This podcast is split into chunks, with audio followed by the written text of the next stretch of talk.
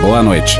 Jornal Nacional, 14 de março de 2023. O ex-ministro do Meio Ambiente, Ricardo Salles, recebe liberdade condicional. Força-tarefa do Ibama consegue cumprir meta de preservação e o Brasil volta ao protagonismo no debate ambiental da COP28. Polícia Federal descobre que o ex-senador Flávio Bolsonaro é o chefe oculto da milícia de Rio das Pedras, mencionado em mensagem interceptada pela Operação Casa de Areia. O ministro da Defesa e os chefes das Forças Armadas assinam um projeto com apoio da Câmara e do Senado, criminalizando a apologia ao golpe de 64, a politização das forças e impondo quarentena de oito anos para a entrada na política de militares da reserva. E o ex-presidente Jair Bolsonaro é condenado pelo Tribunal Penal Internacional em Haia. Veja a seguir no Jornal Nacional. Boa noite. 21 horas e 30 minutos no Brasil duas horas e meia da manhã em Haia, na Holanda, onde nesse exato momento será dado o veredito do ex-presidente Jair Messias Bolsonaro pelo Tribunal Penal Internacional. E, portanto, declara que, pelos motivos resumidos durante essa audiência e tendo considerado todos os fatos, provas e argumentos das partes, além do estatuto e das regras, baseado também nos achados legais e factuais, detalhado no julgamento escrito, a Câmara declara Jair Messias Bolsonaro culpado das seguintes acusações. Count 1, genocide. Acusação número 1, um, genocídio. Extermination, a crime against humanity. Acusação número 2, extermínio, um crime contra a humanidade. Ao determinar a sentença adequada a ser imposta, a Câmara considerou a gravidade dos crimes dos quais o senhor Bolsonaro foi considerado culpado. Os crimes são equivalentes aos mais hediondos conhecidos pela humanidade. Pelo cometimento desses crimes, a Câmara sentenciou o senhor Bolsonaro a 40 anos de prisão. Isso conclui a leitura do julgamento. Sessão encerrada.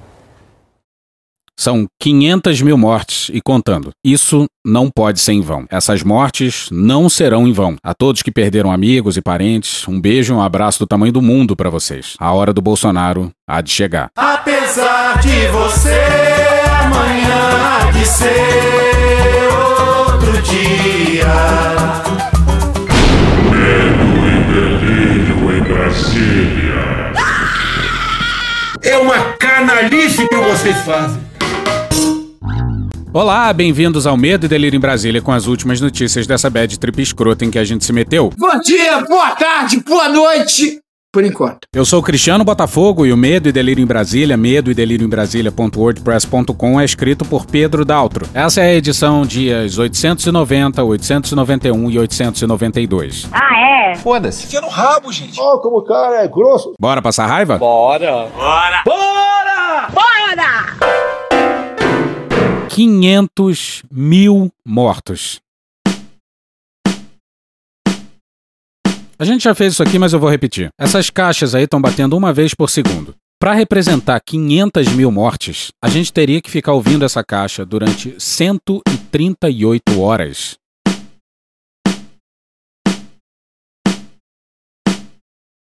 Essa é a dimensão do estrago.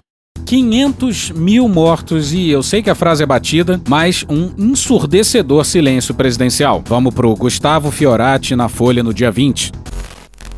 Abre aspas, de todos os talentos concedidos aos homens, nenhum é tão precioso como a graça da oratória. Não leva o jeito para ser orador. Quem desfruta dela possui um poder mais duradouro do que o de um grande rei. Fecha aspas. Relembrada por livros como Discursos que Mudaram a História, a célebre pensada de Winston Churchill. Sabe quem falou essa frase? Winston Churchill. Primeiro-ministro britânico e líder no combate ao nazismo durante a Segunda Guerra, ecoou por toda a segunda metade do século XX e determinou a forma como alguns presidentes passaram a se expressar em público, especialmente diante de tragédias, incluindo-se líderes brasileiros. Até Bolsonaro, que até a noite desse domingo, dia 20, ainda não havia se manifestado sobre os mais de 500 mil mortos por Covid-19 no país. Cala a boca, não perguntei nada. Mesmo um governante cínico ainda assim encenaria alguma empatia, alguma compaixão, mas nem disso esse governo é capaz. Ah, cara, quem fala de eu não tô governo, tá vendo? A matéria da Folha lista frases presidenciais acerca de tragédias nacionais. E essa do João Goulart sobre o incêndio do Gran Circo americano com 500 mortos mostra como Bolsonaro deveria agir. O mínimo. Abre aspas.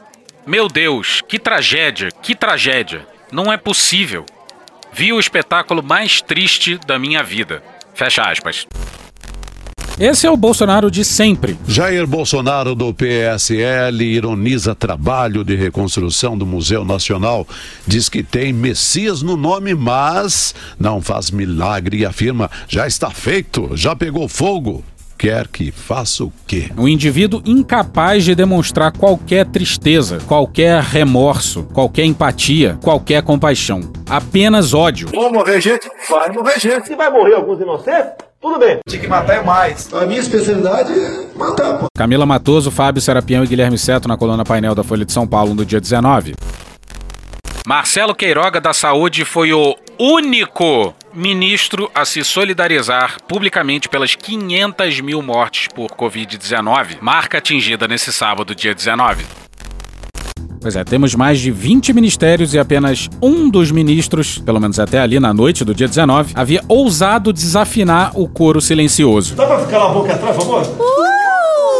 E justamente o ministro da Saúde que Bolsonaro quer demitir porque não cumpre a integralidade de suas ordens. Quem manda sou eu. Eu tenho poder de veto ou você é um presente de banana agora? Então provavelmente estamos indo pro quinto ministro da Saúde em plena pandemia. Eu não errei nenhuma. Eu não errei nenhuma. Zero. Não errei nenhuma. Vão chegar à conclusão que eu não errei nenhuma. Não errei nenhuma. Nenhum ministro general achou de bom tom lamentar pelas mortes ou confortar as famílias enlutadas. Se isso não é necropolítica, o que será? E justamente no dia das 500 mil mortes, o governo resolveu publicar um balanço dos seus 900 dias. E que triste e indigna é a atitude do Fábio Faria. Vamos para Amanda Pupo e a Júlia Afonso no Estadão no dia 19. Em matéria intitulada Queiroga presta solidariedade às famílias e Fábio Faria critica quem lamenta 500 mil mortes. Abre aspas, em breve vocês verão políticos, artistas e jornalistas lamentando o número de 500 mil mortos. Nunca os verão comemorar os 86 milhões de doses aplicadas ou os 18 milhões de curados, porque o tom é sempre do quanto pior, melhor. Infelizmente, eles torcem pelo vírus, fecha aspas, declarou o ministro das Comunicações em sua conta no Twitter. Isso aí a gente escuta desde o começo da pandemia, que o campo contrário a Bolsonaro estaria torcendo pelo vírus, porque quanto pior a pandemia, pior pro Bolsonaro. Ah!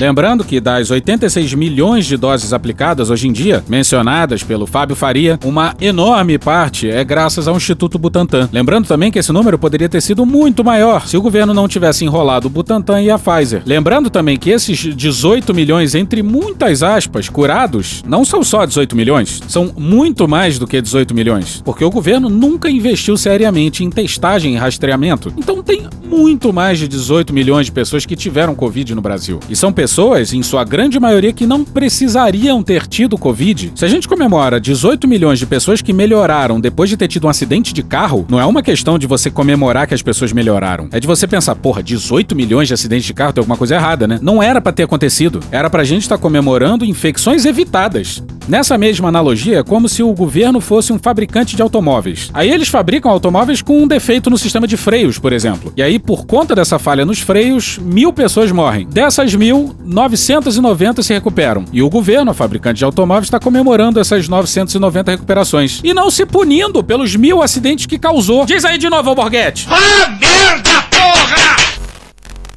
Fábio Faria, acomodado no governo Bolsonaro após a recriação do Ministério das Comunicações no ano passado, é quem negocia diretamente com a empresa Brasil de Comunicação, a EBC, a criação de um telejornal para a TV Brasil que irá exibir apenas notícias boas. Eu leio a imprensa, você, você não consegue viver.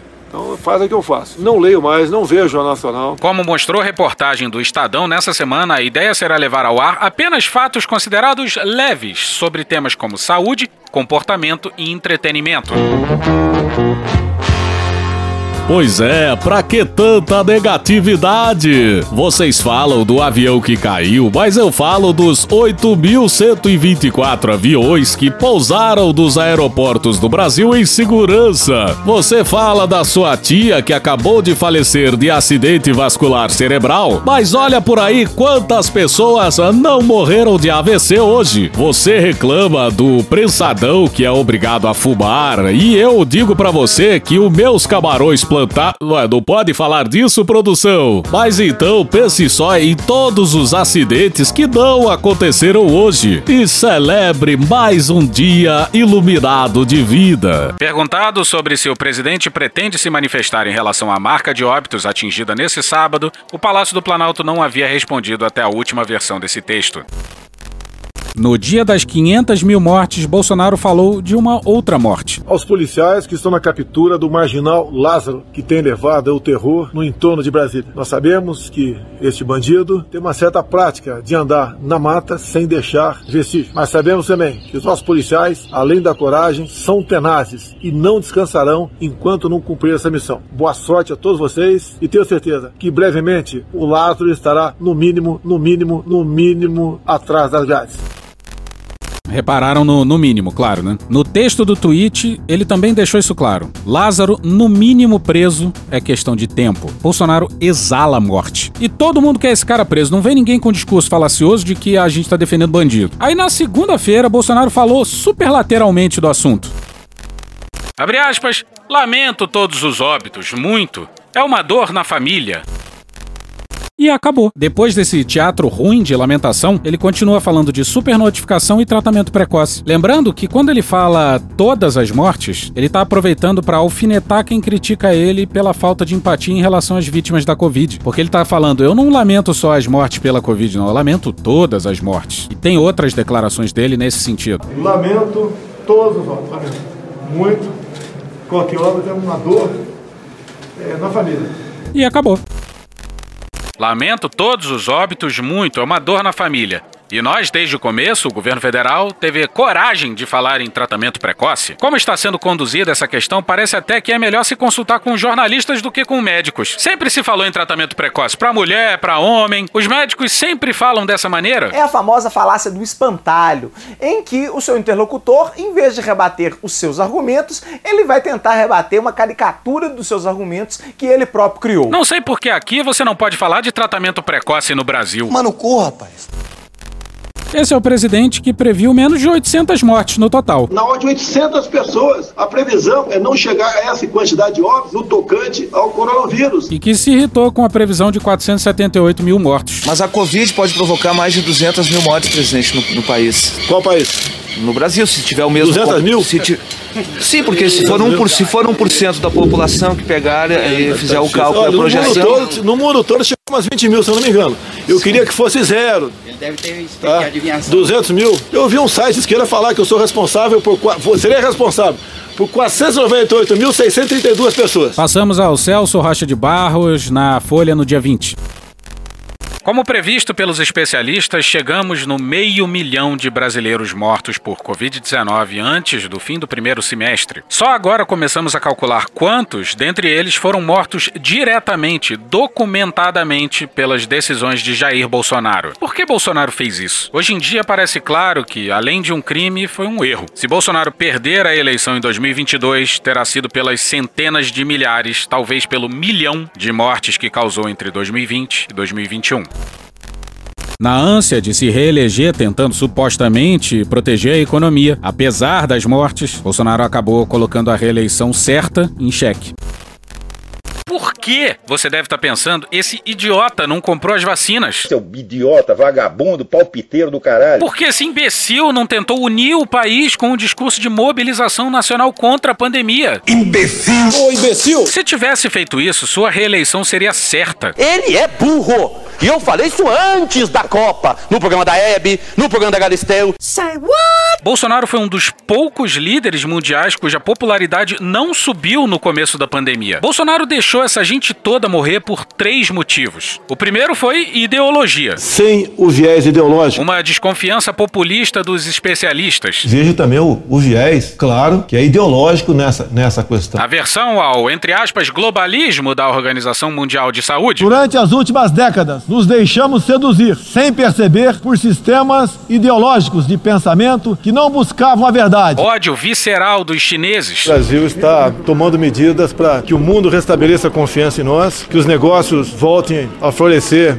entre o Brasil e o mundo, sem o viés ideológico. A influência ideológica de Donald Trump e da direita radical americana. Os Estados Unidos saiu da OMS, a gente estuda no futuro, é, ou a OMS trabalha sem o viés ideológico, ou nós vamos estar fora também. A dificuldade de encaixar problemas complexos no mundo real, na retórica paranoica do bolsonarismo. Se isso faz de nós um páreo internacional, então que sejamos esse páreo. É sempre bom lembrar que a primeira demonstração clara de insatisfação de Bolsonaro contra as medidas de isolamento social foi sua reação aos apelos para que cancelasse a primeira de suas manifestações golpistas de 2020. O segundo motivo foi cálculo eleitoral. Bolsonaro temia que as medidas de contenção da pandemia derrubassem a economia e ameaçassem sua reeleição em 2020. Com sua aposta na promoção da imunidade de rebanho, documentada em estudo dos pesquisadores Daisy Ventura, Fernando Ait e Rosana Reis, Bolsonaro esperava que os curados ficassem imunes, a economia continuasse rodando e os mortos não votassem em 2022. Exatamente isso. Se os brasileiros se mostrassem um rebanho recalcitrante, Bolsonaro lhes ofereceria a falsa esperança de cura pela cloroquina. O presidente Jair Bolsonaro voltou a quebrar o protocolo de segurança para infectados com a Covid-19 ao ir ao encontro de apoiadores nos arredores do Palácio da Alvorada no último domingo. O presidente carregava uma caixa de hidroxicloroquina que foi mostrada e saudada pelos manifestantes. Que merda. Quase deu certo. A popularidade de Bolsonaro sobreviveu bem à primeira onda da pandemia e só voltou a cair porque o auxílio emergencial foi cancelado, com requintes de crueldade na hora em que a segunda onda se formava. Mesmo assim, se a alta das commodities ajudar a economia,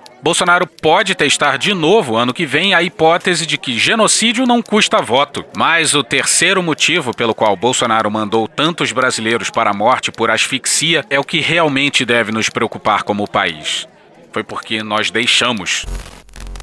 E que cada um de nós receba essa voadora na torácica. E lá vamos nós rumo ao topo do ranking. Bernardo Caran na Folha no dia 19. O Brasil tornou-se o segundo país a ultrapassar os 500 mil mortos. Antes dele, os Estados Unidos superaram essa cifra e no dia 15 de junho passaram de 600 mil óbitos. A diferença é que por lá, mais de 148 milhões de norte-americanos, ou 45% da população, estão imunizados. Por aqui, são cerca de 24 milhões de brasileiros, ou seja, 11% da população.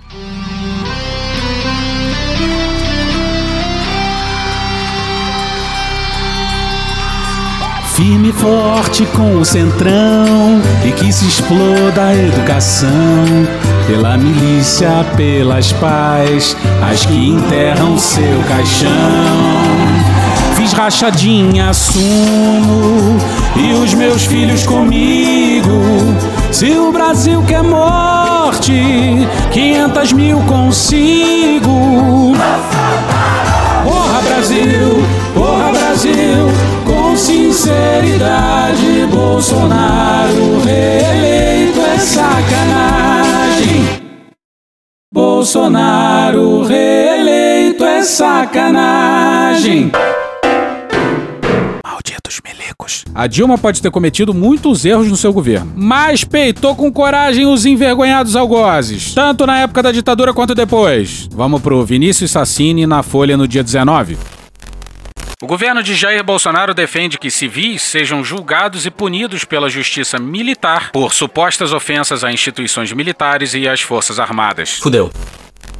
Isso dias depois de inocentarem o general da Ativa, que discursou num ato escancaradamente político. Fala galera, eu não ia perder esse passeio de moto de jeito nenhum. Tamo junto, hein? Parabéns a vocês, parabéns à galera que está aí prestigiando o PR. O PR é gente de bem, o PR é gente de bem.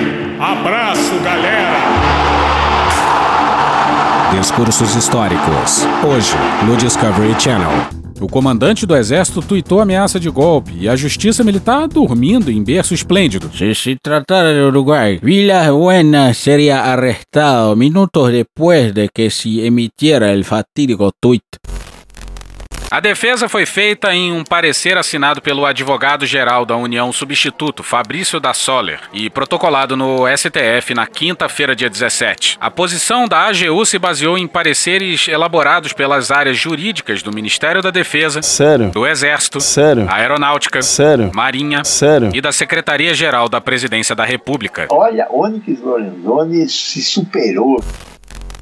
Então vamos lá. Primeiro, um ex-ministro terrivelmente evangélico, que tudo leva a crer será indicado ao STF nos próximos dias. Além dele, um punhado de militares e o absolutamente inacreditável Onyx Lorenzoni. Alguém consegue fazer o lockdown dos insetos?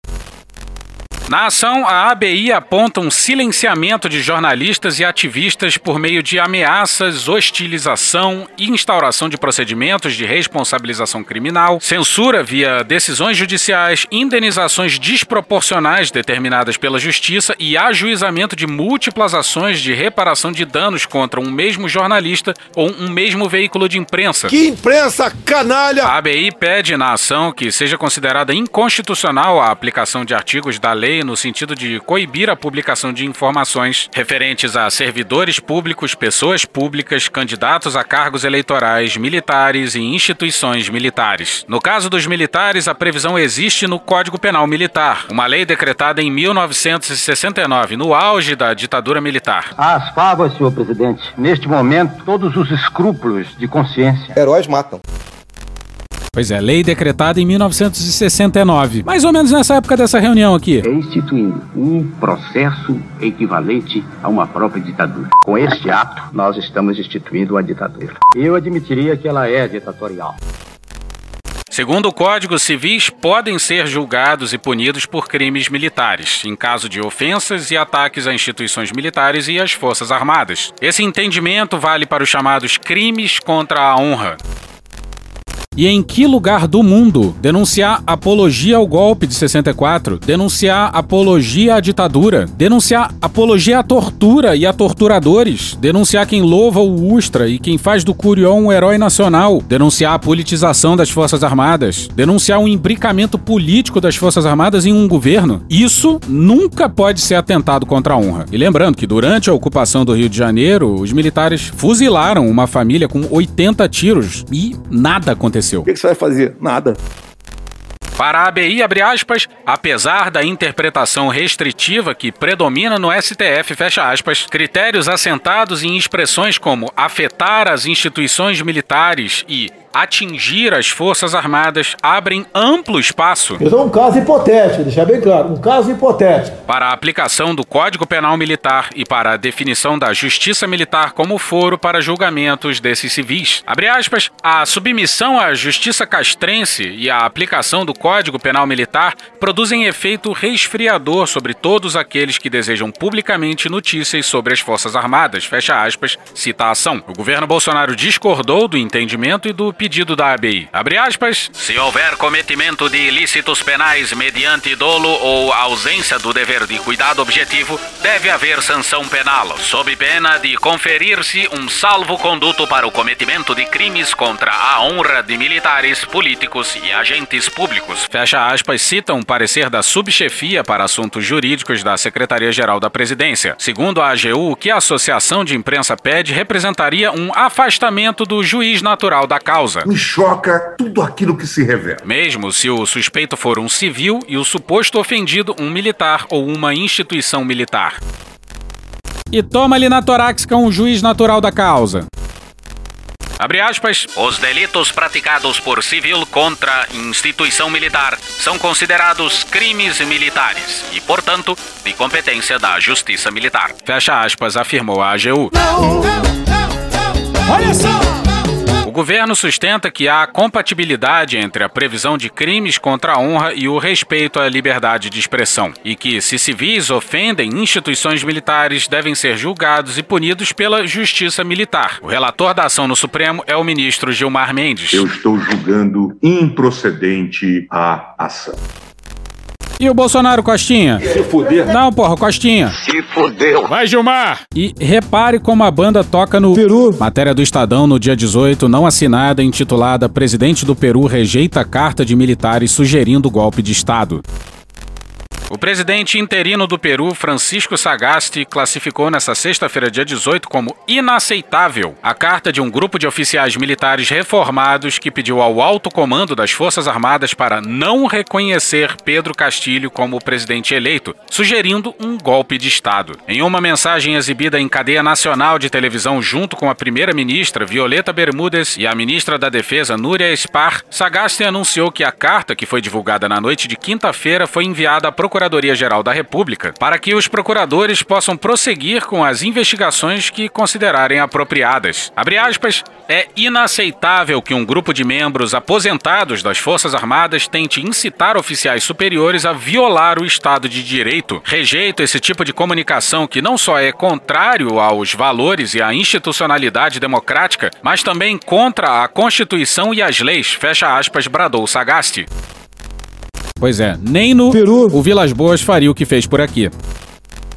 Abre aspas, em uma democracia as Forças Armadas não são deliberativas, são absolutamente neutras e escrupulosamente respeitosas da Constituição. Custou-nos muito tempo e esforço para construir nossa institucionalidade democrática ao longo de nossos turbulentos 200 anos de vida republicana. Não vamos colocá-lo em risco, fecha aspas, frisou o presidente interino. Abre aspas, como chefe supremo das Forças Armadas e da Polícia Nacional, garanto neutralidade e exijo que ela seja respeitada. Convoco os cidadãos a permanecerem calmos e serenos nesses tempos difíceis que estamos vivendo alguns dias antes do bicentenário de nossa independência. Fecha aspas, finalizou. O diretor para as Américas da Human Rights Watch, José Miguel Vivanco, disse em sua conta no Twitter que todos os peruanos, e especialmente os candidatos, funcionários públicos e membros das forças de segurança, deveriam respeitar os resultados eleitorais a serem anunciados pelas autoridades. Abre aspas, a carta dos militares peruanos é uma afronta inaceitável ao Estado de Direito. O Peru exige que todos os seus líderes defendam as instituições democráticas nesse momento. O presidente assumiu a liderança. Fecha aspas, disse ele.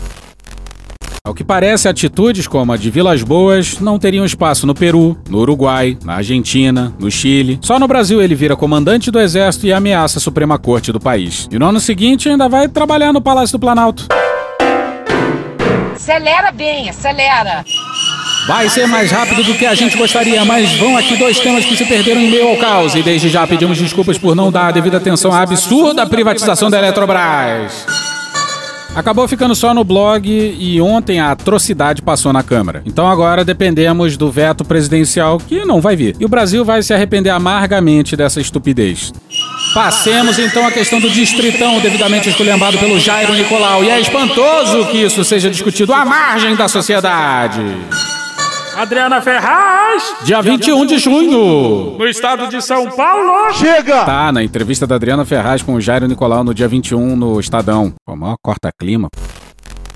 Todo país pode discutir suas instituições, seu pacto social. O Chile está passando por isso, é natural. Mas não pode ser feito dessa forma, com deputados que não são especialistas no tema, sem audiências públicas e com essa agenda. Os temas tratados são dignos de uma constituinte. E olha que as constituintes de 1946 e 1988 não mexeram em nada disso. Mantiveram a representação proporcional, a desigualdade da representação dos estados na Câmara e o voto obrigatório. São escolhas que têm a ver com a nossa cara como democracia, como república. Acabou, acabou, acabou. Já tá desvirtuando já. Cruel! Muito cruel! Sobre o distritão. É o tipo de solução para um problema que ninguém apresentou. Ninguém. Preferência por sistema eleitoral não é como preferência por um tipo de filme. A gente tem uma escolha institucional que pode não estar funcionando, mas dentro do cardápio de sistemas eleitorais testados no mundo, esse ou aquele são soluções para resolver tal problema. E o Distritão resolve qual problema? Sim, ok, é um sistema mais simples, mas o sistema proporcional funciona desde 1945. Todas as legislaturas da Câmara, antes, durante a ditadura e depois, foram eleitas nesse modelo. Quantas vezes algum deputado reclamou da complexidade? Cada um faz as suas contas e nunca o tema da simplicidade apareceu. E por quê? Porque, fora a simplicidade, não há nenhum tipo de virtude no Distritão. Não fortalece partidos. Eita porra. Não aumenta a legitimidade eleitoral. Agora fodeu. Não torna as eleições mais baratas. Caralho. Só beneficia os políticos que o defendem. O cenário é tenebroso do ponto de vista partidário. O Distritão estimula o hiperindividualismo político, o que é péssimo. O deputado passa a ter grande autonomia, pode negociar apoio direto com o presidente. Se gritar, pega centrão. Com suas bases, sua igreja, tudo isso sem depender de partidos, de colegas. Esse sim pode ser o primeiro passo da candidatura avulsa. Vão querer copiar o modelo do Chile, mas o modelo de lá é para uma constituinte. Pô, e querer usar a eleição de deputados constituintes chilenos para mudar as regras daqui é de uma cretinice singular. Ô, ô Marco, Marco, Marco Rogério. Desde que me entendo por cientista político, isso em meados de 1998, participo de todas as comissões organizadas na Câmara para estudar a reforma político-eleitoral. Em geral, elas não vão muito longe, mas a última, quando não esperava nada, aprovou o fim das coligações proporcionais. Nunca acreditei que as coligações um dia iriam acabar. Até hoje não sei como aprovaram. Não sei. A Câmara tem uma obsessão por reforma política. Estou preocupado porque pode ser um passo atrás, um atraso completo. Com o fim das coligações, demos um passo muito importante para termos um sistema mais eficiente, com um quadro mais enxuto de partidos. E olha, estamos vendo já um movimento esperado por essa reforma. Veja que o deputado Marcelo Freixo e o governador Flávio Dino anunciaram que estão indo para o PSB, que virou a bola da vez. O PSD se incorporou também, assim como o PSDB também vai. Os partidos menores vão penar, porque vão ficar sem recursos. A última reforma é boa. Nunca esperei isso, mas é. Cláusula de desempenho e fim das coligações. Estamos no melhor dos mundos. É preciso deixar decantar essas reformas para que elas produzam os efeitos desejados. Foi feita uma consulta a cientistas políticos no mundo inteiro. Fiz um artigo sobre isso para classificar os sistemas eleitorais. O distritão foi o mais rejeitado. É um sistema do século XIX. Temos de ser enfáticos no retrocesso que significaria. O único país relevante que usa é o Iraque. Ih, rapaz. Não precisa falar mais nada, é um país onde não há partidos. E aqui existe essa obsessão pelo pior sistema eleitoral do mundo numa hora em que esse debate não está sendo feito com a sociedade, com a academia, e nem sequer com os partidos, que estão preocupados é com 2022. Agora, repare no absurdo. Bruno Bogosian e Ranier Bragon na Folha no dia 19. Caso o Congresso aprove a implantação do Distritão para as eleições de 2022, cerca de 70% dos votos válidos para deputado federal podem ser desprezados. Puta que pariu! Ou seja, não terão valor algum, equiparando-se aos nulos e brancos. Aí, ó. Vai tomar no cu todo mundo. Levantamento feito pela Folha com base na eleição de 2018 aponta que, se o Distritão estivesse valendo naquele ano, 68 milhões dos quase 100 milhões de eleitores que escolheram um candidato a deputado federal teriam dado um voto sem nenhuma influência na distribuição das 513 vagas na Câmara. Isso ocorreria porque, diferentemente do atual modelo, o proporcional, o novo sistema tem como uma de suas principais características o descarte da maior parte dos votos válidos. Ou seja, em suma, Não tem como não dar errado. Vai dar errado. Acabou. Que Deus tenha misericórdia dessa nação.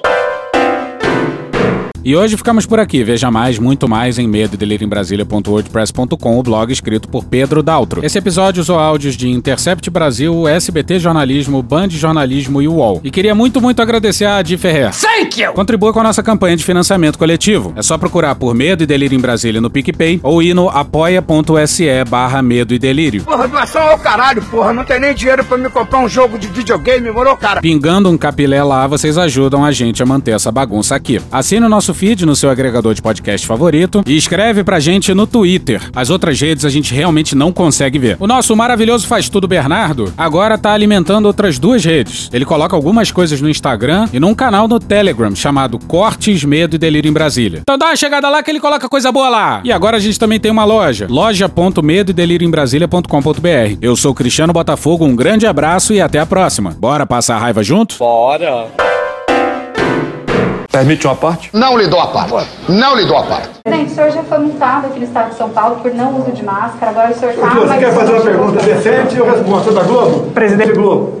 Tá, Eu estava com capacete balístico à prova de 762. Não, nada a ver, irmão. Tá, então eu vou ter que ser, vou ser multado toda vez que andar de moto por aí. Exatamente. Porque Mas é eu que sou um hoje- alvo, hoje eu sou um senhor- alvo, deixa eu falar. Hoje o senhor chegou Deixa, deixa, deixa, deixa eu falar. Porque eu sou um alvo de canalhas do O Brasil. senhor chegou sem máscara também. Olha, eu chego como eu quiser, onde eu quiser, tá certo? Eu cuido da minha vida. Você está obviamente duvidando da minha masculinidade. Pare de, de tocar no assunto e bota o Nacional agora. Vai botar agora. Estou sem máscara em Guaratinguetá. Tá feliz agora? Você está feliz agora? Esse dinheiro do auxílio moradia eu usava para comer gente. Tá satisfeito agora ou não?